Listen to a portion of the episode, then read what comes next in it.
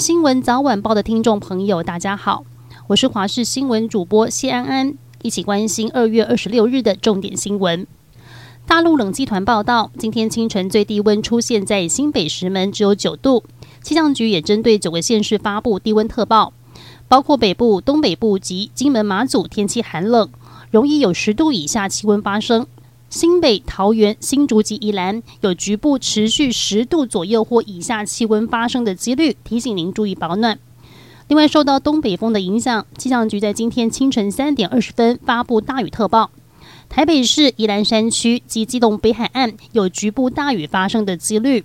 气象专家吴德荣表示，明天到周三冷空气减弱，气温逐渐回升。大台北地区转干，西半部的天气晴朗，而东半部偶有局部短阵雨。不过，在周三的晚上，又会有一波东北季风报到，包括大台北和东半部地区又会变天有雨。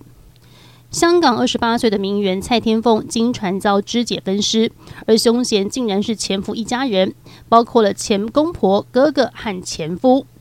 警方昨天已经逮捕三名涉案的前夫家人，在东涌逮捕准备搭船潜逃的前夫，而目前由西九龙总区专案组带回警署扣查。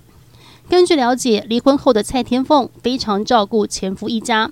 包括他们住的豪宅都是蔡天凤所提供的，而且房子还登记在前夫父亲的名下。不过去年底，她有意卖掉前夫一家人居住的豪宅时，与前公公起了口角冲突。加上与现任老公尚未登记，若她不幸身亡，名下的资产将会由与前夫生的一对儿女来继承，也让前公公为钱财起了贪念，埋下杀机。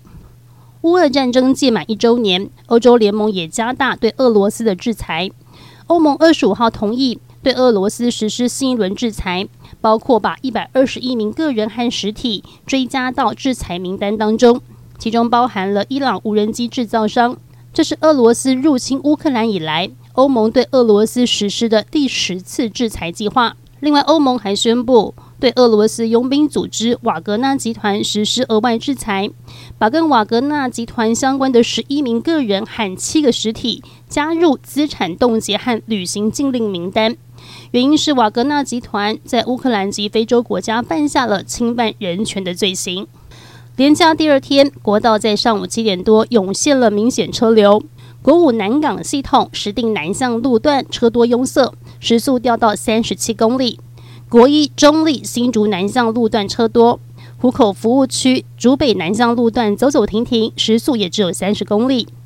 国三从三英到关西服务区南向路段车流量大，尤其三英莺歌系统南向路段明显车多，时速只有三十六公里。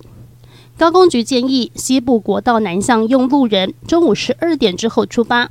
南部地区北向用路人上午九点前出发，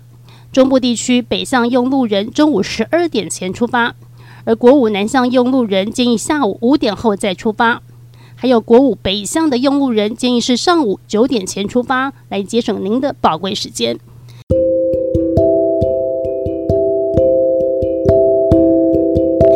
是这一节新闻内容，非常感谢您的收听，我们下次再会。